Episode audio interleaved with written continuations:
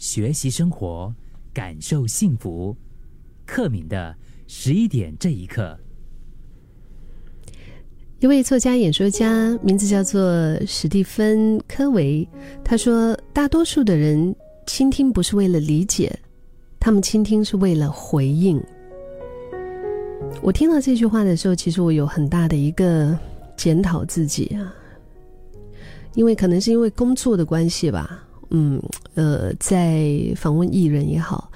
呃，就是在做一些与人沟通的过程当中，有时候我不自觉的真的会掉进这个里面，就是我倾听，我是为了赶快想到说，哎，下一步我要怎么样回应，而并不是最重要的去理解他到底想要表达的是什么。我相信所有好的沟通，都是先从倾听开始的，对吧？因为我们都知道耳朵两只嘛，嘴巴一张啊，不然就是我们干脆就是两个嘴巴好啦。可能我们都会身边有认识这样子的一些人，就喜欢在别人讲话讲到一半的时候，他就会打断你。嗯，有吗？你有遇到过这样子的人吗？而且呢，对方都会急匆匆的抛出自己不同的一些想法，又或者是给人一种每句话他都想要反驳你的感觉，好像没有说服别人听他的就不行一样。其实这都能够理解，我觉得也无可厚非啦。毕竟我们的大脑是不断在运转的，有时候边听着输入的同时。也边在思考着输出，尤其是当对方讲的话当中，有一些可能你不太认同啊，或者是你觉得，哎，这不是事实哦，甚至是对你的误会，你当然会想要赶快的把真相给谈一个清楚，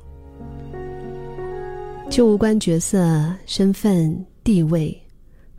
除非你今天打定主意，就是没有要在乎对方的想法了。又或者是把事情导向你要的结果，比导向最佳要来的更重要。不然的话呢，这个沟通，嗯，就应该是双向的沟通跟交流，对吗？当我们在倾听别人说话的时候，是把那些内容当成哦，OK，等待解决的问题，还是我们有认真的做到坦诚而且开放的倾听呢？当我们边听边想着如何回应，想着要讲哪一些话才能够达成自己想要的结果，把耳朵关起来以后，单方面的抛出想法，那其实只是你想要说服对方而已，其实真的不是在沟通。在讲话之前，先听就好，全部听完了，理解了以后，然后再给予对方。最适当或者最需要的回应，甚至有些时候不需要主动给什么我们自以为聪明的一些建议吧。真的理解才是沟通的开始。我发现，就是你，比如说你跟一个人，你觉得跟他说话特别舒服，你想一下，是他听的时候多还是说的时候多？应该他听的时候比较多，对吗？嗯，那一样的。我们是不是有些时候也不需要讲话，听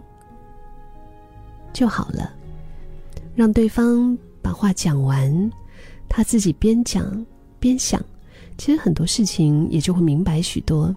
甚至心情也会跟着好了起来。以前我常就是比如说。呃，在群体当中，其实我不是那个特别就是显眼或者是老的吧，就是因为我是我就是有时候我觉得说，哎呀，我当一棵树就好。我觉得这个是真的是一辈子的一个练习，练习当一棵树，像树洞一样的